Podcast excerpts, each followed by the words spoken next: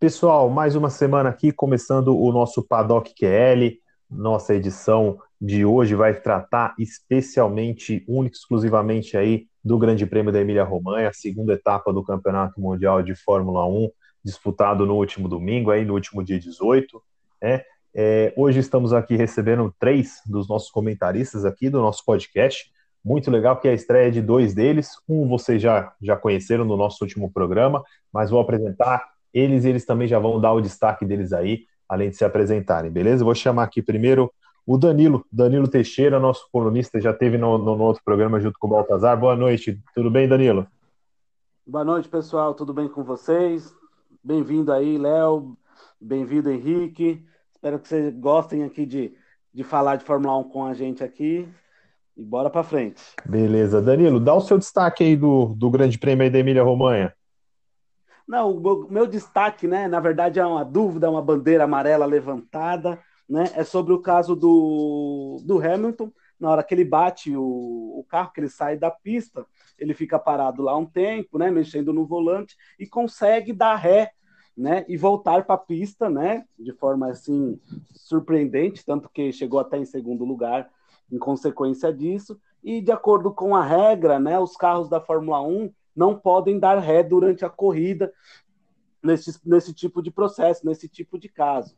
Né? Então, na hora da corrida, foi até cogitado, é, a própria Mercedes né, discutiu internamente entre eles e entre pilotos se podia ou não podia. Outras equipes já chegaram a perguntar por diretor de prova, no momento se podia, na hora ele falou que podia, depois foi, foi um veja bem, não é bem assim, cada caso é um caso, né? E agora, durante a semana aí, as equipes estão debatendo sobre isso. Pode ser que durante a semana aí a gente tenha novidades sobre esse segundo lugar do, do Hamilton aí. Vamos ver aí, pessoal, como é que vai ser. Vamos discutir bastante isso aí durante o programa também. Quero dar as boas-vindas aqui para o Henrique Gaudêncio, nosso primeiro comentarista estreando nessa noite. Boa noite, Henrique, tudo bem?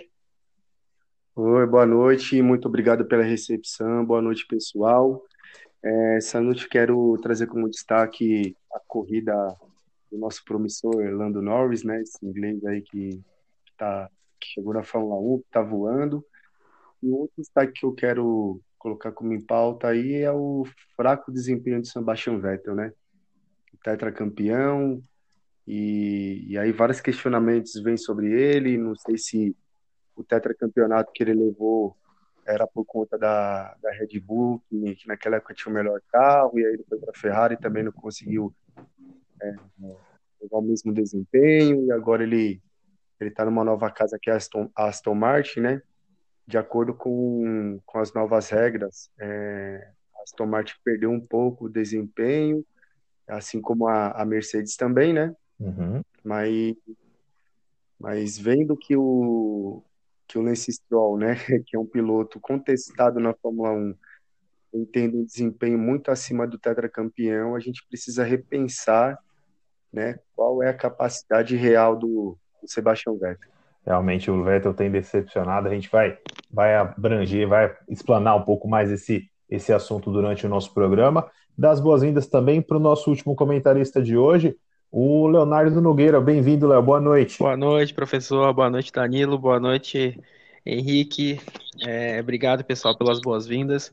É um prazer, em especial, estar participando, estar fazendo parte aqui do quadro do nosso paddock, né? Eu sou um apaixonado por automobilismo, então tá tendo oportunidade de ser escalado para fazer um programa desse com vocês realmente é um privilégio para mim. E como destaque, eu vou trazer, é, eu acho que foi uma das, um dos pontos dessa corrida que foi o, o acidente com o George Russell, né, da Williams com o Valtteri Bottas, né, que está rendendo conversa até agora. E a gente vai, a gente pode discutir isso posteriormente, das nossas opiniões aqui com relação à questão do traçado, né, que muito está se discutindo, mas que na minha opinião não houve não houve culpa do Bottas, acho que errou realmente foi Russell.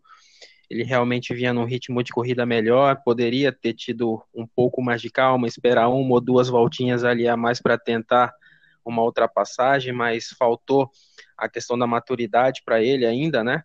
que é uma coisa que eu sempre comentei com relação ao Verstappen, né? O Verstappen sempre teve muito talento, mas não tinha muita maturidade. Hoje ele já consegue ter os dois e por isso ele tá onde ele tá. Acho que ainda falta isso pro Russell. E falando de George Russell, cara, é, parece que Imola é uma pedrinha no sapato dele, né? Porque em 2020 ele também teve a, oportunidade de marcar os primeiros pontinhos com a Williams também e acabou batendo sozinho naquele safety car quando estava aquecendo os pneus. E Exatamente. Esse ano, mais uma vez, aí tendo a oportunidade de, fazer a Williams voltar a marcar pontos no, no Mundial de Fórmula 1. Mais uma vez, jogou a oportunidade fora, né? Lembrando que a Williams não marca ponto desde 2019 no Grande Prêmio da Alemanha, que, diga-se de passagem, tem muito a ver com o que aconteceu esse final de semana. Né? Foi um grande prêmio que também foi corrido embaixo de chuva. É... Foi a última vez que o Hamilton cometeu um erro. O Bottas também não completou a prova. E e eu vou dar um destaque bem engraçado. O Raikkonen também foi punido, como foi agora, e abriu ponta justamente para o Kubica fazer o último ponto da Williams no Mundial. Então, eu tava lembrando cara. Foi bem engraçado. O Raikkonen também foi punido lá naquele grande prêmio e foi punido agora, combinando com o primeiro ponto do Alonso, né? Então, é, é isso. E surgiu agora, professor, um destaque negativo. Eu bolei aqui, né? Acho que para não passar desapercebido, para a gente comentar também o que está acontecendo com o nosso querido Sérgio Pérez, né? Na Red Bull. Parece que esse segundo assento na equipe é um pouco amaldiçoado, né? Parece que quem, pra, parece que quem assume aquela posição ali realmente fica com uma zica, né? Porque o Tcheco ainda não conseguiu acontecer é, nesse é, Mundial. E, e a gente já vê o Christian Horner com aquela carinha feia do, do, da série da Netflix. Exatamente, aquela carinha de preocupação que não sabe se vai durar até o final, hein? Pois é. Então é isso, meus é. amigos. Vamos que vamos. Vamos acelerar. Galera, beleza, Léo. Obrigado. Sejam todos bem-vindos aí. Então, pessoal, para a gente poder aqui falar do, da Fórmula 1 nesse final de semana,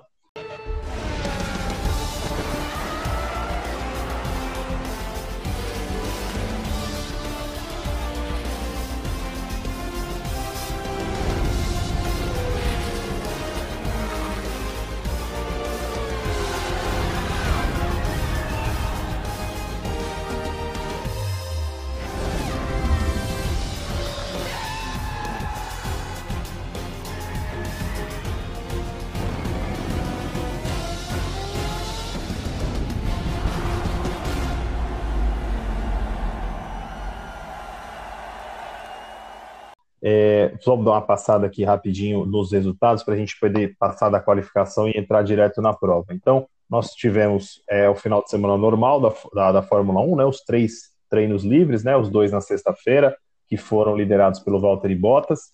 É, o treino da manhã do sábado, que já dava mais ou menos uma cara do que seria o treino é, da tarde lá na, na Itália, né? Para a gente aqui era um treino bem cedo, o treino, o treino livre 3 é, em que o Verstappen fechou na frente, o Norris em segundo e o Hamilton em terceiro.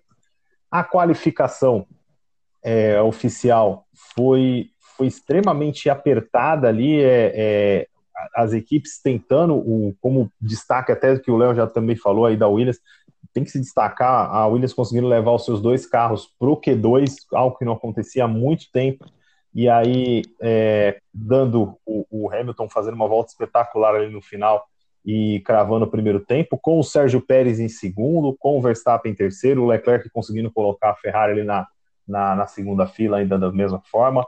O, o Norris não ficou ali na, na no pelotão da frente para a largada por causa de um erro ali na curva 9, excedeu o limite da pista. Né? Mas aí, pro domingo, a gente já viu uma corrida é, realmente assim. É, primeiro que eu, eu acompanho também, creio que a maioria de vocês acompanha a Fórmula 1 há muito tempo. Então a gente é da época que o Grande Prêmio disputado em Imola, no circuito Enzo Ferrari, tinha o nome de Grande Prêmio de San Marino, né? Então eu, eu lembro, para te falar a verdade, eu acho que eu tenho que puxar muito na memória ou pesquisar na internet quando que eu lembro que teve chuva em Imola. Eu acho muito raro ter chuva. É, quando chove, principalmente nesse circuito que a gente chama de raiz, cara, é um prato cheio, né? Então, é, essas duas primeiras corridas que nós tivemos no ano, elas foram extremamente, eu acho que agradáveis para o nosso ponto de vista, claro, de emoção, é, mas assim, de uma visão geral da prova, e aí para a gente depois ir, ir, destacando, foi um, bom, foi um bom grande prêmio, não foi? Foi, eu gostei bastante, muito movimentado, como você mesmo disse. Uh, a questão da chuva, acho que só engrandece, né? Então, por quê? Aí não depende apenas de carro, tem carro, tem braço, tem piloto, tem pneu, tem estratégia de equipe, tem trabalho de box, ou seja, acho que é, consegue extrair o máximo de todos os componentes da Fórmula 1. Uhum. Certo. Fala aí, Henrique. É, aí, aí, não é parte, aí não é parte só de, de, de estratégia, né? Especificamente de estratégia, né? Aí conta muito o lado, o lado do ser humano mesmo do piloto, né? Eu acho que quando a, quando a chuva, quando a chuva vem, seja ele qual, qual for o autódromo, né? O traçado.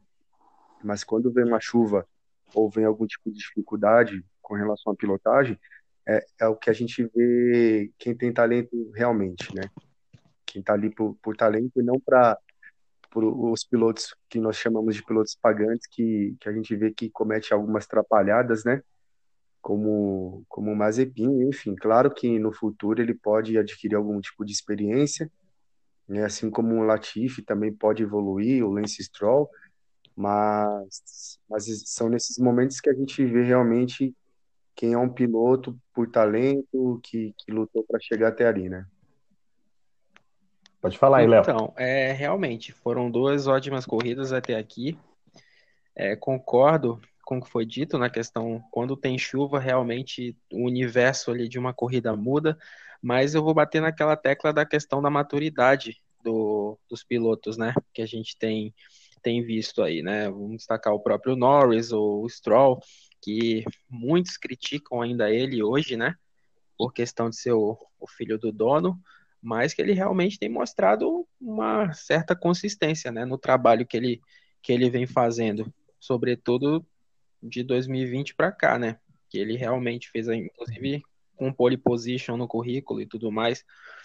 Então vai muito disso aí também, a maturidade, você vê, você vê que você vê uma corrida disciplina, você vê você vê pilotos disciplinados, né, correndo um grande prêmio. Isso é muito legal. Isso traz de volta um pouco um pouco de disputa e tudo mais. Né, e acaba culminando naquela soma é, circuito raiz, como você falou, e acaba tendo um pouco de corrida raiz também. Você vê briga, né? Fazia tempo que a gente não via, uhum. fazia tempo que a gente, a gente se queixava, né, que estava faltando isso na Fórmula 1 e parece que está voltando. Também acho que é, é, é, um pouco daquilo que a gente se acostumou a ver naquela Fórmula 1 ali final dos anos 90. Até o pessoal que viu mais anos 90, anos 80, anos 90 ali, é, até um pouco dos anos 2000, que a gente tinha muita disputa. E até disso que a gente falou, de, do, disso que o Léo falou, de pilotos disciplinados, a gente sabe que é, essa, as regras ultimamente da FIA, elas são muito rigorosas com os pilotos. O Hamilton mesmo ano passado ele reclamou que ele tomou alguns pontos lá na superlicença por causa de uma por causa de uma bandeira azul, se não me engano, durante o Grande Prêmio da Rússia. E, e ele tomou pontos na, na superlicença dele, que causam suspensões de corrida, toda essa parte. Mas é legal que a gente vê pilotos disciplinados, mas que não afinam. A, a, a, pelo menos eu olho nesse grid hoje, não tem um piloto que afina muito. Tem piloto inexperiente, como é o caso do Mazepin, do Latifi, que o, que o Henrique destacou, mas o, um exemplo para mim claro disso é, e aí a gente entra nesse tópico de disputa. O Verstappen para cima do Hamilton.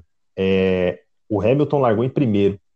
Eu, eu juro que para vocês que eu não, não, não, quero não quero que seja realmente tipo, nossa, é isso que aconteceu, não. Mas o Verstappen pensou, pô, terceiro para mim tá ótimo porque eu vou direto para cima dele. Ele largou logo atrás dele ali, e cara, você percebe a largada do Verstappen, ele vai sem medo nenhum, cara. Sem medo nenhum. Ele vai para rachar, ele vai para aquela primeira, para aquela variante de tamburela ali, ele vai para passar ou para rachar o Hamilton no meio.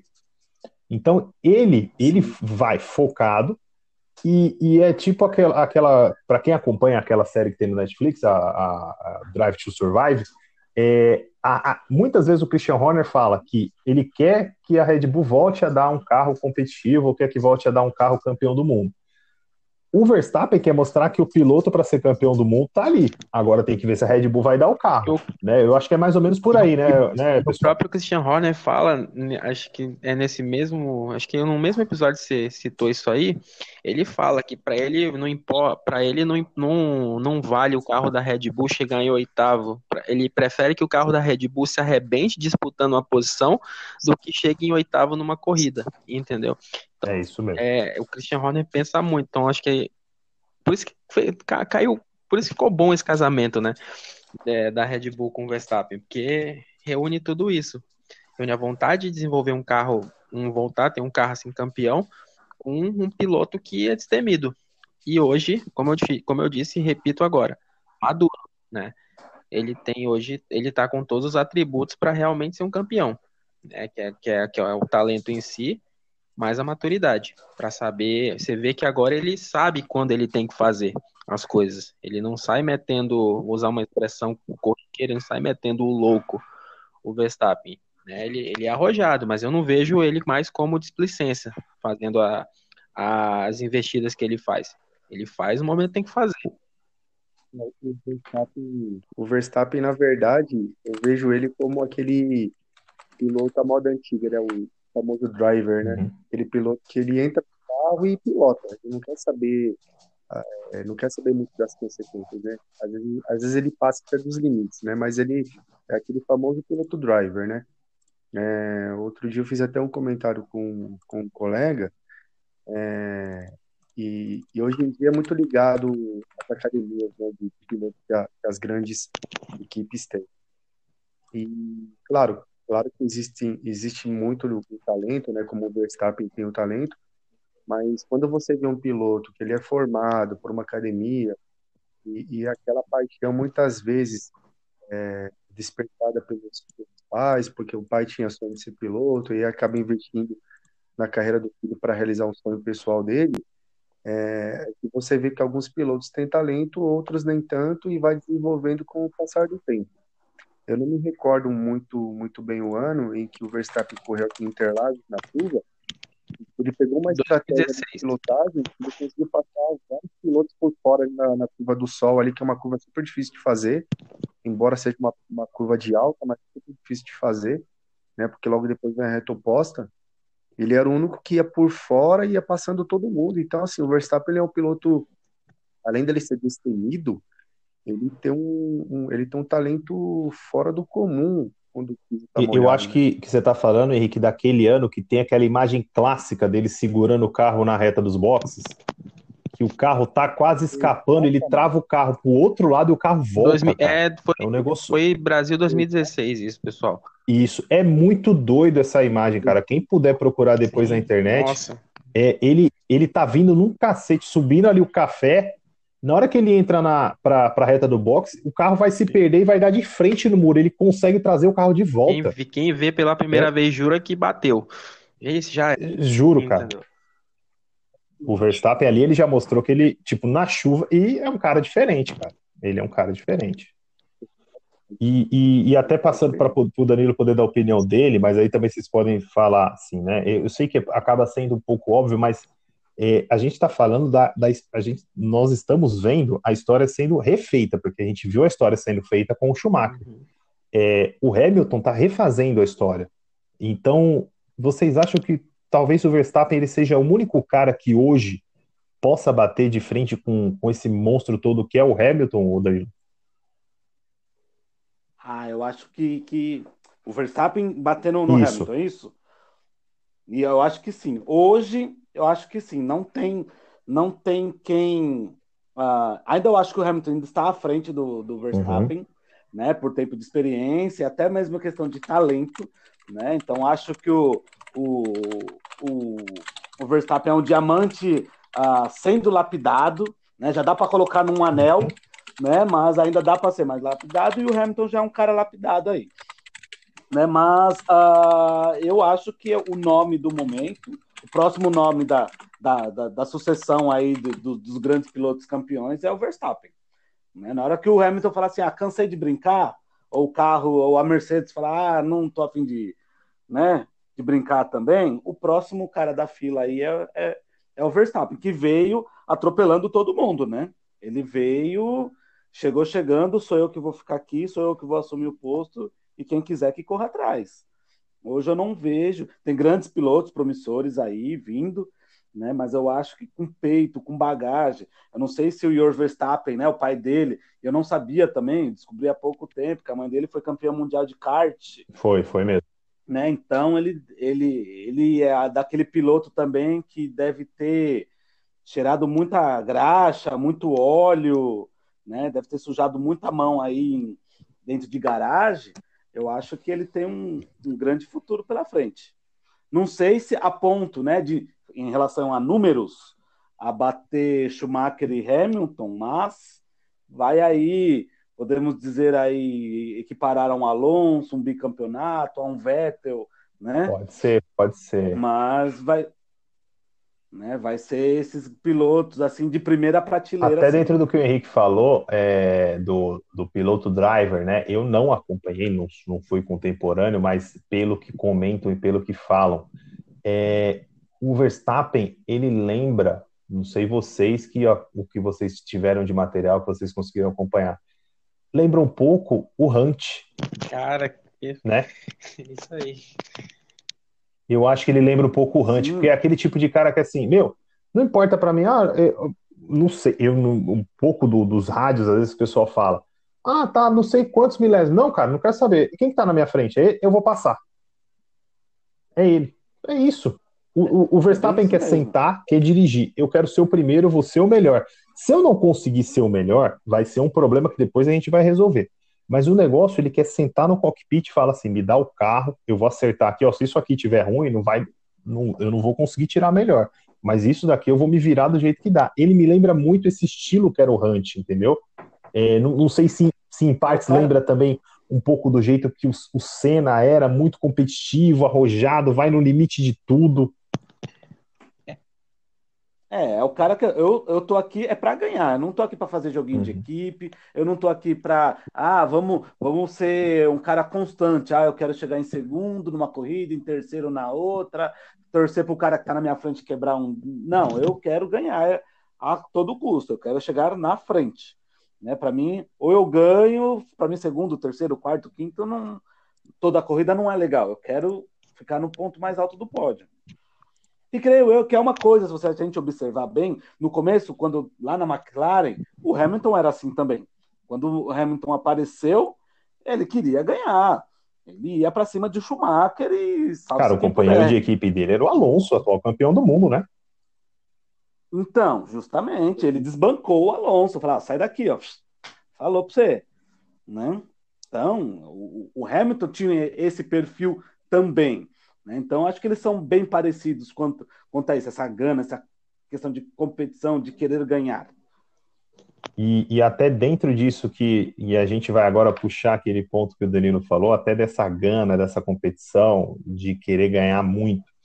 É, Para quem não acompanhou a corrida ontem, é, então, após o, o, Verstappen ultrapassou o Hamilton, abriu vantagem durante um tempo ali enquanto estava chovendo também, mas a pista chovia, ficava mais sequinha, mas sempre permanecia úmida ali também durante um bom, um bom período. E aí, ali para a metade, para o final já da prova, o, o, Hamilton escapou ao tentar negociar ali, passar no, de uns retardatários, é, e aí o carro ele foi para uma parte onde ele tinha uma mínima área de escape e a caixa de brita. E ali tentou engatar ré, primeira ré. A gente, eu jurei para mim que ali ele ia desistir. Eu jurei que não ia voltar mais para a prova.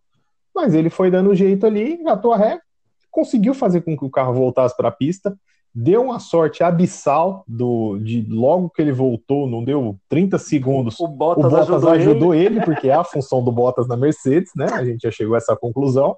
E, e aí ele conseguiu voltar para o pelotão de elite ali e ganhar as posições dele até chegar em segundo.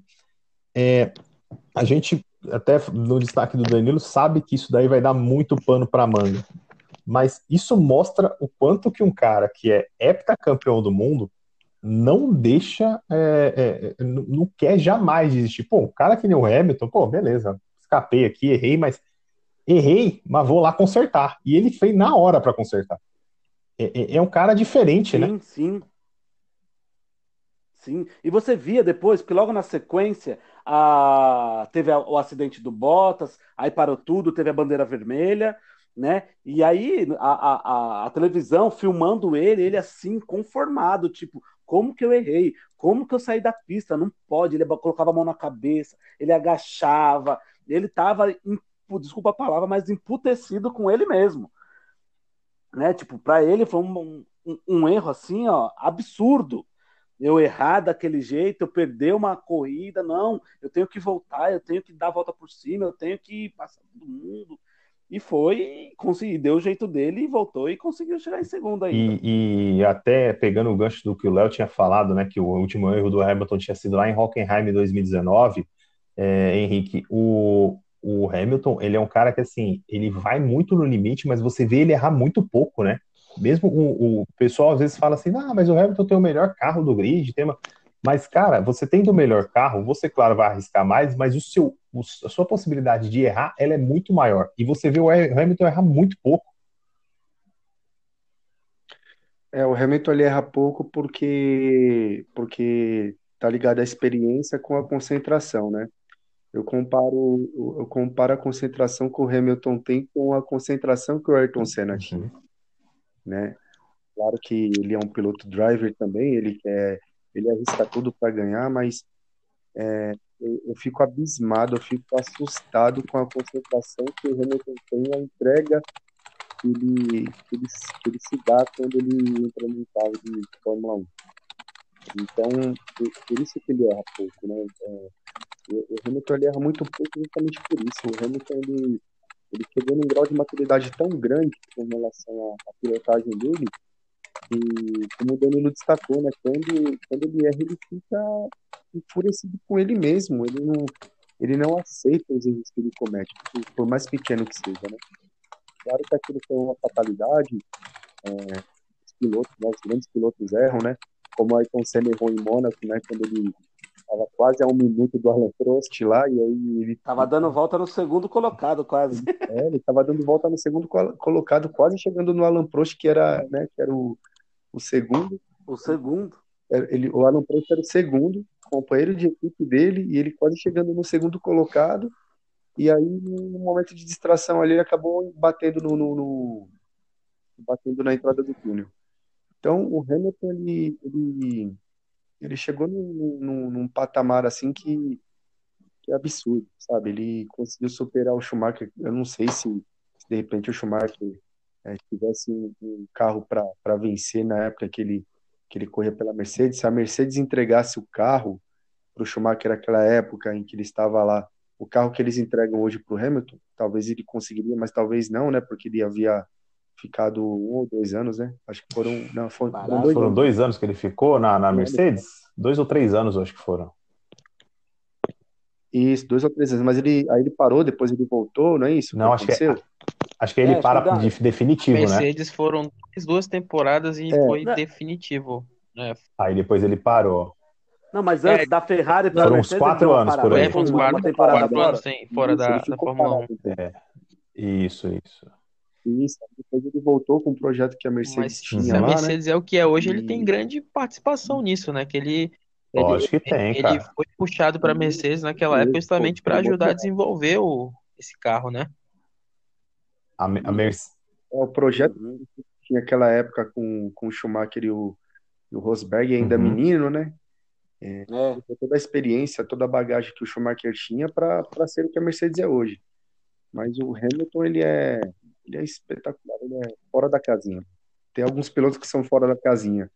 E hoje o Hamilton e o Verstappen são dois pilotos que estão fora da casinha. O, Léo, até, até para entrar, a gente também falar um pouco mais aí também sobre o Hamilton, Léo, e, e do Verstappen também, mas já puxando também para a parte do assunto que, que você puxou lá no começo. É, o Hamilton, ele se mostra realmente totalmente diferente, o Verstappen também é, são caras que tem carros extremamente competitivos, o Hamilton certamente tem um dos me o melhor carro do, do grid, o, o, Verstappen vai em busca de ter um carro equi equiparado ali, mas assim, é, a gente vê bons nomes surgindo na Fórmula 1, um desses bons nomes é, acabou é, se envolvendo num acidente que, para termos de Fórmula 1, e aí a gente vai abrir aqui, a gente discute amplamente isso aqui, é considerado até besta, né? É, a, a, tentativa da ultrapassagem do Russell no Bottas, ela para mim ela pareceu muito mais uma tentativa de mostrar que, ó, eu sou melhor que você, viu? Ano que vem esse cockpit é meu. Do que um negócio assim que, tipo, porque era questão de tempo, cara. É, é, eu, eu tava impressionado porque eu tava acompanhando, eu falava, meu, o Russell tá conseguindo virar melhor que Bottas na Mercedes, cara. Ele vai passar ele. E ele não precisava ter forçado ali. Uhum. Pois é, é dá para fazer um dá para fazer um contextozinho, né? Tipo, é, eu acho que tem um, tem um, tem um grande embaralho na cabeça do, do Russell. Porque assim, eu vou fazer um, um vou fazer um histórico aqui dele. Vamos pegar primeiro, uhum. como eu mencionei, o Emilia Romagna do, da temporada passada, né? Ele teve a oportunidade lá de fazer os primeiros pontinhos, não só da Williams desde 2019, mas os primeiros pontos dele também, que até então o GP do anel externo lá do Bahrein veio posterior a isso, né? Quando ele assumiu lá uhum. a Mercedes e conquistou uns pontinhos lá chegando em nono. E aí teve esse episódio também. Então, aí veio mais essa aí veio mais essa oportunidade agora em Imola. Eu acho assim que ele tem um pouco disso que você falou, da questão de, do assento, né, da Mercedes. Mas assim, eu acho que ele quer eu acho que ele ainda quer se provar alguma coisa, tu tá entendendo? Talvez por isso ainda uhum. ele ainda tem esses lapsos assim, onde a sua imaturidade fica muito nítida, sabe? É, essa ansiedade, né? Realmente ele poderia ter esperado uma, uma, ou duas voltas, ele passaria tranquilo, né? A Williams finalmente encontrou um, um, um ritmo de corrida, coisa que não acontecia, né? Só conseguia passar ali o carro pro Q2 com ele mesmo e mas chegava na corrida não vingava e finalmente esse final de semana estava fluindo, né? E, e, é muito provavelmente ele ia ficar numa posição, se não acontecesse nada disso, ele provavelmente terminaria ali em nono, né? Mais ou menos, eu acho. Mas eu acho que tem essa guerra mental nele, né? Ele precisa ter um pouco de, de tranquilidade, mas eu acredito que isso vai fazer com que ele amadureça, né? Ele tem potencial também para ser destaque dessa nova geração. Basta ter essa tranquilidade. E assim, é, não sei se vocês viram é, sobre a repercussão dessa, desse acidente, né? Que é, eu não sei se vocês têm essa impressão também. Vocês podem falar sobre isso, mas assim, aquela imagem que ele tinha de, de garoto bacaninha, assim, deve ter manchado um pouco com aquela atitude no pós-batida, né? Dele ter ido lá com com o Bottas, ter feito aquela afronta com ele lá, isso pode ter manchado um pouco. Inclusive, até o, o Toto Wolff falou sobre isso, disse que desse jeito ele está mais longe da Mercedes, ele está mais perto até da Fórmula Renault Clio, ele até ironizou. Então, eu acho que isso também manchou um pouquinho. Mas eu acho que a chave para o Russell é tranquilidade, cara. Ele precisa ele precisa entender que o que ele já faz na Williams já assim já coloca ele num patamar muito alto, porque não deve, porque deve ser uma, desculpa o termo, deve ser uma desgraça guiar aquele carro, né? Então, Nossa. fazer o que ele faz já é muita coisa. Então, ele precisa só ter um pouco de tranquilidade, que as coisas vão acontecendo. E eu acho que essa fase da Williams de não pontuar já aí há dois anos praticamente também é uma coisa que pesa muito na cabeça, né? ele chegou na Williams como o atual campeão da Fórmula 2 lá em 2019 e os contemporâneos deles aí todos sempre tiveram carros medianos para cima e ele não. E também tudo isso também entra na questão da guerra mental que eu falei. Então tem várias questões para serem analisadas quando se trata do, do Russell, né? Não, não dá para apontar um tipo só de, de, de razão para algumas pisadas de bola que ele tem aí. o Léo, até che chegando nisso e também colocando o Henrique, Danilo também para dar opinião. É, um pouco disso dessa, dessa parte do Russell, eu acho que assim, quem a gente, para quem já acompanhava já no ano passado, viu principalmente depois daquela corrida no anel externo do Bahrein, em que ele substituiu o Hamilton, é, foi criado um, um, não, não de maneira é, que não merecesse, mas foi criado um hype enorme em cima do Russell, é, a ponto de tipo muitas pessoas falarem que ele já seria o cara para assumir o cockpit da Mercedes no lugar do Bottas para 2021. Então não sei até que ponto isso pode ter feito algo na cabeça do garoto, né? A ponto de tipo assim, olha, é, eu preciso, eu vou ser esse cara, eu vou fazer isso aqui virar, né? É, e, e, e, o termo mais comum é um termo que minha avó usava, né? Não vai colocar a carroça na frente dos bois, né? Não vai adiantar. Então, no caso, a carroça, ele foi tentar colocar o Williams ali, né? Então, não dava para passar naquela hora. É preciso ter um pouco mais de calma. O, o Bottas já foi o Russell, né? Sim. O Bottas já foi Russell. O Bottas já esteve na Williams, numa época que a Williams também não era tão ruim mas também não dá para competir com as grandonas. Então, ele também já teve as cagadas dele lá atrás. Mas hoje é um cara que é muito mais experiente, mesmo com as limitações que ele tem, mesmo sendo o escudeiro do Hamilton, vai ficar ali na sombra, tudo. Mas é um cara que você percebe durante a, a, a ultrapassagem ali, ele o tempo todo ele tá dentro do traçado do, do circuito. Inclusive, dali, inclusive dele. lá no grupo da redação, postei o replay no, no, no, no Isso. 2019, no jogo lá né? E a linha, a linha artificial lá mostra exatamente que ele manteve o traçado da, da, da pista ali. Entendeu? O tempo todo. Então, assim, é, é, e até, até vou colocar isso mais aberto para os meninos, até para também puxar do destaque do Henrique. É, vendo o, é, isso, essa tomada de decisão ontem do Russell, que acabou prejudicando a corrida dele e também do Bottas, é, eu queria colocar três caras aqui para vocês, claro que são estágios diferentes, mas é, quem que vocês acham que pode ser um cara assim me, mais preparado para um, um, um, cockpit grande? O George Russell, o Lando Norris, e claro, tá num estágio diferente, mas pelo que eu vi, vai dar trabalho. O Yuki Tsunoda. Atualmente o Lando Norris. Atualmente. Uhum. É, é que o Lando Norris, o Lando Norris ele já tá num patamarzinho um pouquinho mais acima, né? Entendeu? Ele já, ele já, já, tipo assim, ele já deu um passo a mais do que os outros. Por exemplo, eu, eu, em questão de tempo de, de, de Fórmula 1, de pista, ele e o Russell, eles têm mais ou menos o mesmo tempo. Mas eu acho que o carro, a McLaren ajudou a desenvolver mais o Lando Norris do que o, a Williams ajudou o Russell entendeu? Então acho que ele está um pouquinho mais preparado para isso. Então ele está é, é, o processo dele de, de, competitividade está mais maduro do que o do Russell. É. O Tsunoda ainda é um bebezinho. Né? De repente a gente podia colocar, mas que eu acho que não também, o Gasly, sim, que é o sim, o, Gas, o, Ga, o, Gasly, o Gasly eu tirei ele um pouquinho, mas é porque também eu, eu foi extremamente, até a gente comentou no outro programa, eu achei extremo, para não dizer outra palavra, mas eu achei extremamente deselegante a Red Bull ter tirado ele do cockpit principal no passado para colocar o álbum. É, e no final do ano você ter tirado o álbum justificou que realmente não era a escolha certa. Uhum. Então, e o Gasly mostrou na AlphaTauri que, que tem lá o seu valor, né? É, Henrique, o que, que você acha?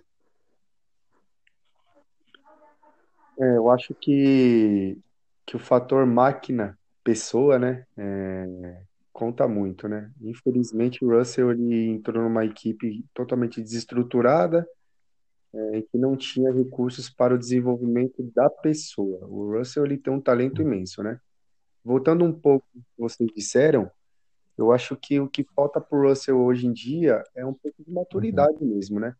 Eu acho que ele ficou superestimado quando ele mostrou o talento que ele tem na, na, na Mercedes, isso a gente tem que colocar como um fator importante, mas é, é, quando você quando você coloca um pouco de soberba né, no seu profissional é, é a hora que você vê como as pessoas são realmente. Né? Eu acho que amadurecer com relação a, aos acidentes que acontecem, que são totalmente naturais numa prova.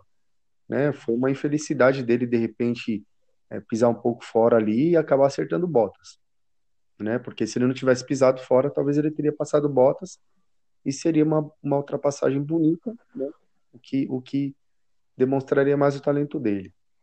Mas trazendo para o nosso, nosso atual tema agora, é, eu acho que o mais preparado hoje, é, psicologicamente, é, com relação à pilotagem, é o Lando Norris. Ele, ele é um piloto sensacional. Eu acho que para os próximos anos aí, pode ser que ele seja um, um forte um forte rival do Verstappen quando quando o Titi Hamilton resolver pendurar as luvas.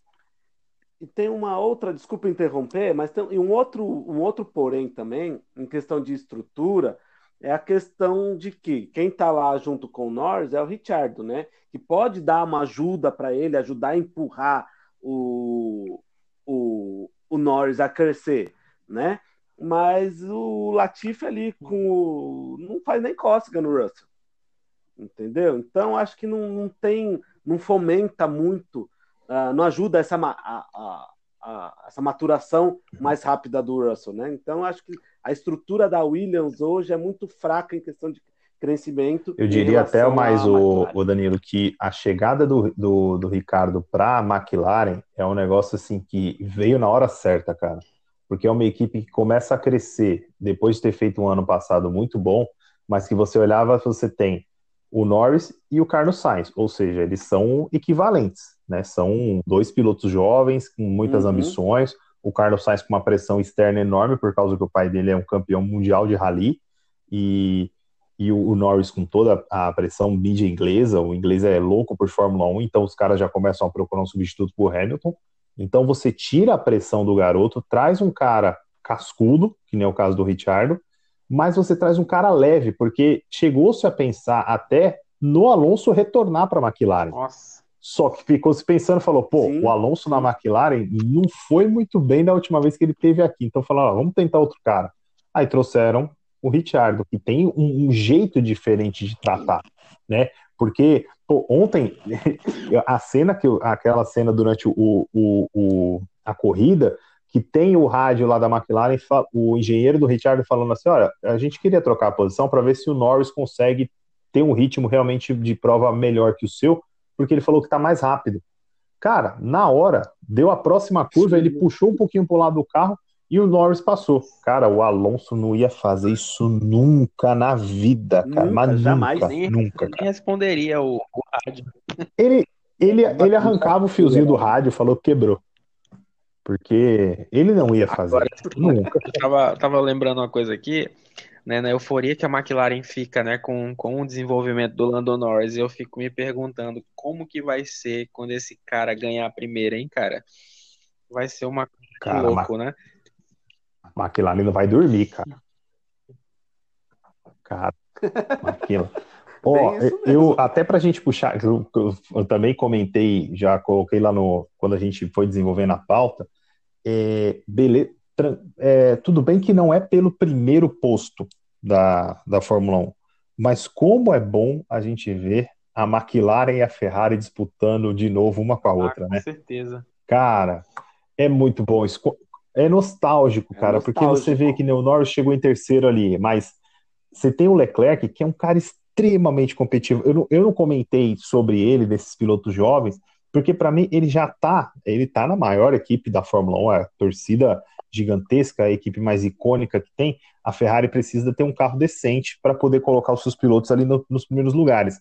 Mas você ter a McLaren e a Ferrari ali brigando uma com a outra, disputando que, pelo que demonstrou nesse grande prêmio agora, vai ser isso, tipo, uma com a outra ali, vendo quem vai ser a terceira colocada, às vezes dando uma beliscada ali no, no numa Red Bull, numa Mercedes.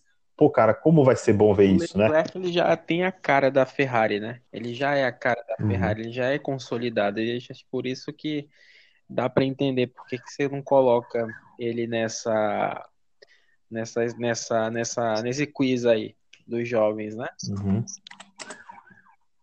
Deixa eu, deixa eu fazer uma pergunta para vocês. Você acha que esse ano uh, o problema Ferrari, assim, né? Não Ferrari, mas assim, eu, eu na minha opinião, estou achando que o, Leclerc eu esperava mais dele esse ano. Uh, é ele tá mais sonolento, vamos dizer assim, né? Tá com mais dificuldade de guiar né, nesse novo carro. Ou o problema é a Ferrari. Pode falar, pessoal. Olha, porque eu achava que ele ia estar tá brigando eu, eu lá com o Verstappen, que... ia ser os três. Eu acho, eu acho que Hamilton, falta Verstappen só dar uma, só dar uma acordada mesmo. Eu acho que o carro tá um pouco melhorzinho, dá para dá para brigar um pouquinho mais. É, pelo menos baseado nessa, baseado no que aconteceu, né, até aqui. Eu acho que falta só dar uma, uma um pouquinho mais de vontade. Só isso. Eu acho, eu, Leclerc, eu acho que o Leclerc só está esperando o ano de 2022 chegar, porque o ano que vem vai, vão mudar as regras novamente, né? Os carros uhum. totalmente diferentes do, do carro de, desse ano. A Ferrari conseguiu arrumar algum, algumas coisas com relação à, à unidade de potência, mas eu acho que o Leclerc ele, ele vai fazer o feijão com arroz esse ano, né? Ele, ele ele vai andar ali no limite do que o carro pode oferecer para ele. E eu acho que a Ferrari vai vir forte para o ano de 2022, arrumando, é, arrumando totalmente a unidade de potência e com a aerodinâmica, né? Porque ano que vem vai voltar também o efeito solo, que é um, é um fator importantíssimo para a Fórmula 1. A aerodinâmica não vai contar tanto. O carro ele vai ficar mais grudado no chão. E, e aí eu acho que o Leclerc ele vai vir forte para o ano de 2022. Já não sei a Mercedes, né? Mas acho que a Ferrari e vai. Até para dentro disso que o Henrique falou, é, vai ser muito importante esse ano de 2021, justamente para a adaptação do Sainz. É, é, um cara que vem de um, vem da, da, da escola da, da, da Academy da Red Bull, é, que passou ali pela, pela Toro Rosso, foi para a Renault e agora finalmente ele chega numa Ferrari, né? Mas não chega no, no melhor momento da Ferrari e chega para ter um companheiro de equipe jovem também. Então, é, a Ferrari ela pode ter para 2022 um ótimo carro com dois pilotos loucos para ganhar a corrida. Então, é, é, ela chega com uma série de fatores positivos para ela. Falta ela fazer isso daí virar. E a Ferrari a gente sabe que pode, né? Ela precisa, ela precisa dar essa, essa resposta, né, para o seu torcedor que cobra tanto, né? A, a, a McLaren, ela no ano passado ela começou a fazer isso. A gente, eu, eu vou, vou falar por mim, eu me vi surpreso quando eu vi o terceiro lugar do Norris na Áustria, é, em alguns momentos, porque não, não me parecia uma McLaren tão forte quanto em outras épocas, ou quão favorita quanto em outras épocas. E aí ela depois que agora volta uma parceria de sucesso que foi com a Mercedes, é, parece ter encontrado um rumo assim que muito interessante, né?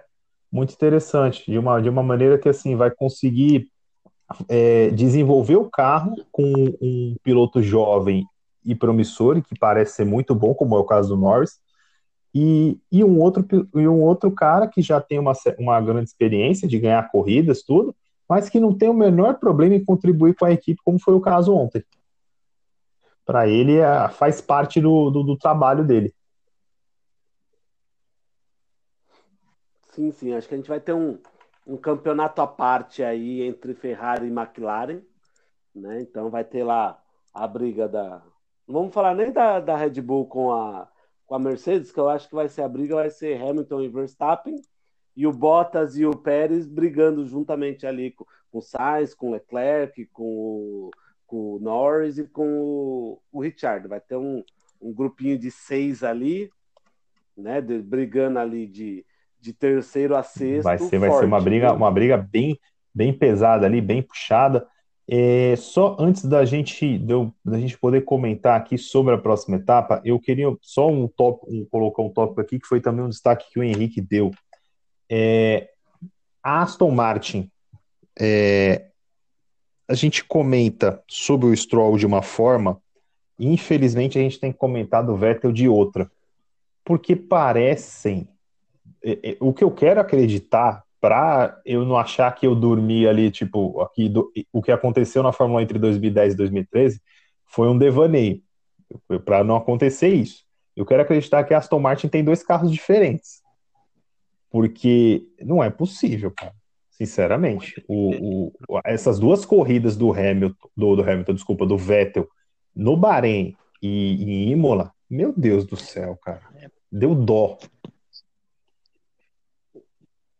Não, ele, ficou, ele brigou com o Schumacher ali atrás.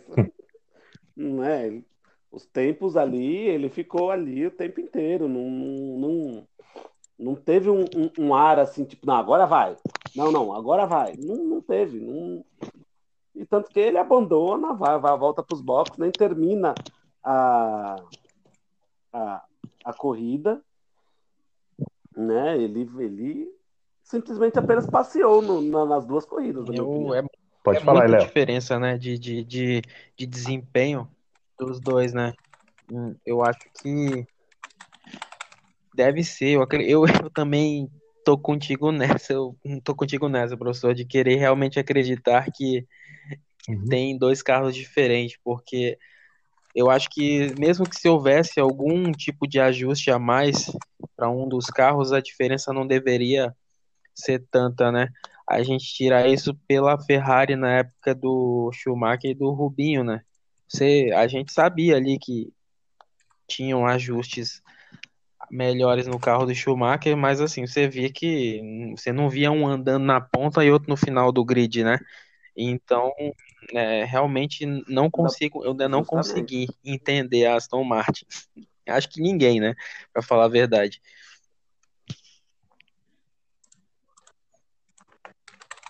Então, eu não sei também o que está acontecendo, se é realmente isso. Mas é, eu acho que o desenvolvimento de um carro ia ser muito grande, porque parece dois carros distintos né? Parece que um é a Haas e o outro é a AlphaTauri, né? Então, tipo, não dá para entender. E assim, e a Haas tá com um piloto o Vettel, isso. Vettel, né? Quatro vezes o Vettel, se eu não me engano. O cara é quatro vezes campeão. Tipo, não, não, não, é inadmissível um cara andar daquele jeito. Não, você não vê entrevista, você não sabe, não vê. Ah, o carro tá ruim, o carro tá bom, o carro qual é que é. Você não escuta ele falar nada, eu não acho nada dele falando sobre o carro, o que acontece, qual que é a meta dele, o que, que ele quer, se ele quer desenvolver o carro, se é esse é o plano dele mesmo. Não, eu tô aqui é só para dar curso pro, pro, pro Stroll. E eu, na hora da corrida eu passei, não tem mais. Você não, não é, é uma incógnita gigantesca esse caso de Stroll, realmente Vettel é. e Aston Martin.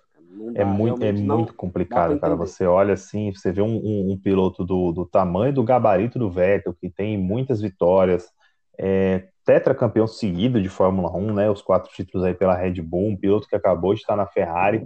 E por mais evolução, como a gente já falou aqui algumas outras vezes, que o Stroll tenha tido, desde que estava na Williams, aí passou pela Racing Point, quando o pai dele foi lá e comprou, e agora está na Aston Martin por mais evolução que você tenha tido, o, o Vettel não pode, não tem, é, é, não, não tem cabimento andar tão atrás quanto ele tá andando. Um ele tá andando muito do... abaixo, Tomando cara. um baile do Stroll. Tomando um baile, cara. É um negócio assim que é, é, é, muito é muito complicado, que nem a gente fala. É, pô, você tem o caso do Alonso, vai, por exemplo, tem o Alonso com o Ocon na Alpine. Beleza, o Alonso tá voltando agora para a Fórmula 1 depois de três anos. O Ocon tá estava com piloto de teste, participava de uma corrida ou outra, é uma diferença mais ali.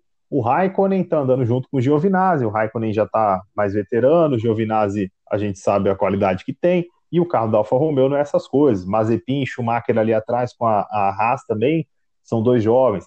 Agora, o Stroll e o, e o Vettel, eu acho que é a diferença maior assim dentro do grid, cara, entre companheiros de equipe. Uhum. É um negócio assim, nem o, nem o Russell pro Latifi, pô, o, Russell, o Latifi e o Russell conseguiram passar pro Q2 os dois juntos. Sim. Né? Agora na, no, no, último final e, de semana. E o Latifi, e o Latifi é, até o último treino livre, né? Até a última sessão, ele tava andando na frente do Russell, né? E foi inverter, no, foi inverter na, na classificação. Na verdade, o Latifi passou pro, pro Q2 na frente do Russell. Depois o Russell no Q2 recuperou. Foi isso que aconteceu. Você vê, tem equilíbrio, né? Tem um equilíbrio, tem-se algo ali dentro desse. É, é, é, dentro, dentro da equipe. O, o, Vettel, se ele não tiver mudanças é, significativas, ele corre risco de passar uma certa ver... uma vergonha realmente dentro do, do, do, campeonato aí, que, cara, vai ficar, vai ficar complicado para ele, porque até em determinado momento a gente achava que o problema no passado era somente a Ferrari. Mas agora a gente começa a ver que realmente era o piloto. É. é o problema estava tava em cima dele uhum. realmente. Gente, para a gente partir aqui para a parte final aqui do nosso programa, mas a gente, sem antes, não, vamos falar aqui da, da nossa da próxima etapa aí do Mundial de Fórmula 1, a terceira etapa, que é o Grande Prêmio de Portugal, que nessa história toda aí que a gente teve ano passado da Fórmula 1, que ficou muito tempo é, paralisada por causa da, da pandemia, e aí quando voltou, voltou praticamente o campeonato europeu de Fórmula 1, porque não podia sair dali, é, voltou para o calendário, a corrida foi legal no circuito de Portimão no ano passado, e, e agora ficou de vez no calendário, vai ser disputada para o próximo dia 2 de maio, está marcado a corrida. O que, que vocês esperam para esse grande prêmio de Portugal aí, que vai acontecer lá no, no circuito lá de Portimão? Bom, eu acho que vai ser é, não, não pejorativamente, né? Mais do mesmo, né? Mas no, no, sentido de assim, os destaques vão ser Hamilton e Verstappen. Hum, vai ter a briga que eu já disse anteriormente aí, do seis ali atrás, do terceiro ao sexto, né? Então ali vai ser muito difícil uh, cravar alguém ali no terceiro ou quarto posto, se a Ferrari vai ficar na frente da McLaren, se vai ter algum carro ali, se o Pérez vai estar ali no meio desse bolo, se o Bottas vai ajudar mais o, o, o Hamilton ou não. Então vai ficar essa, essa briga legal de assistir ali né, entre o terceiro e sexto lugar. E aí, daí para trás, eu acho que continua a mesma coisa, assim, a, a, de repente o Tsunoda e o Gasly tentando se destacar um pouco mais, né? Mas a, a questão da Alfa Romeo, o Stroll ali no meio também, mas a Alfa Romeo, Vettel e a Haas, eu acho que não, não, não tem muito para onde fugir. Se eu não me engano, eu vi uma matéria essa semana falando que a Haas meio também que já largou mão dessa temporada, né? Com apenas duas corridas. Né? Falou que não vai ter desenvolvimento de carro, que não vão gastar mais. Ó, vamos levar até o final com isso que a gente tem mesmo e já vamos começar. Já vamos não, já estão, né? E todo o dinheiro que seria gasto nessa temporada com desenvolvimento, né? Melhoria deste carro deste ano, guardaram o dinheiro, vão gastar no, no, no carro novo do ano que vem, que, que vai to, praticamente todo mundo vai ter que começar do zero, né? Então, esses dois aí vão só Bom, é... tabela vai é, dentro do script, como, como o Danilo falou, né? A não ser que haja alguma, alguma surpresa meteorológica, mas Portimão já, acho que foi é quase que unanimidade que dessas, desses novos circuitos que foram trazidos para a Fórmula 1 devido à pandemia, né? Acho que foi um dos que mais agradou, né? E é um circuito que favorece muito o carro da Mercedes, né? Já entra nesses circuitos aí que favorecem. Então, vai ser uma oportunidade da gente ver a questão do da, da essência, mais ainda da essência de piloto do Verstappen, né? É um circuito que a Mercedes ela tem a tendência de dom, vai ter a tendência de dominar ali, né? Mas nunca se sabe. Esse ano a gente tá veio chegou para ficar, né? Como ali a uma concorrente direta, mas uma concorrente direta real nessa disputa por título, né? É, do meio para trás, não espero também muitas alterações. Talvez a Williams no Q2 com o Russell de novo, mas não, não, não creio que seja um circuito no qual ele consiga marcar os pontos para Williams, né? Eu acho que não, não vai ser não é um circuito para isso, a não ser que, claro, haja aquelas questões que a gente não prevê, acidentes e tudo mais, né? Mas eu acho que não vai fugir muito do script, não. Eu também acho que não. A, a, é um, um, grande prêmio que foi muito legal no passado, esse GP de Portugal. É, creio aí num, claro, mais uma disputa aí entre Hamilton e Verstappen, mas acredito que não fuja muito disso. É, o campeonato desse ano, ele tem programado aí 23 etapas, claro, tudo aí se a pandemia permitir essas etapas sendo todas disputadas, é, mas assim, eu estou extremamente, eu tô extremamente ansioso para as etapas mais finais, principalmente a partir da 16, porque são etapas que no ano passado nós não tivemos. Uhum. Então, por exemplo, o Grande Prêmio de Singapura, o Grande Prêmio do Japão, o próprio Grande Prêmio do Brasil, Esse o Grande Prêmio da Austrália, ver. que ficou para o final. Cara, são, são etapas assim que, tirando Singapura ali, que tem um circuito de rua, mas Japão, Austrália, Brasil, o próprio, é, o próprio México. O Verstappen é o atual vencedor do Grande Prêmio do Brasil, né? E tenho certeza que a galera vai estar com ele, né? Isso, isso, são, são etapas extremamente tradicionais em que, e, e que guardam muitas dessas emoções, né? É, cara, vai, você vai, eu tenho certeza que, que a gente tem uma ansiedade muito grande para esse campeonato e eu acredito que esse campeonato ele vai ser disputado muito até o final. Vamos ver como é que vai chegar nessas corridas aí.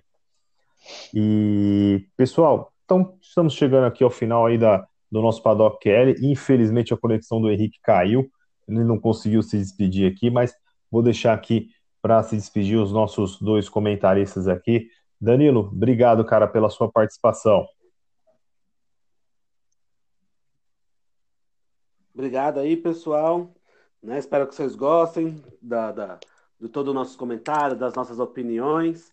Né? E nos vemos obrigado, aí na Léo, obrigado aí pela sua participação, Portugal. cara. Grande estreia, parabéns. Valeu, professor, mais uma, né? e Danilo, valeu aí pela companhia também. E é isso, pessoal. Espero que vocês tenham gostado. Continuem nos acompanhando. É muito importante para o nosso. A gente fala tanto em desenvolvimento de carro aqui, né? Mas para o nosso desenvolvimento também aqui é muito importante que vocês continuem nos acompanhando, nos apoiando. E a gente se encontra no dia 3 de maio, né? Ah, para comentar Isso. esse GP de Portimão.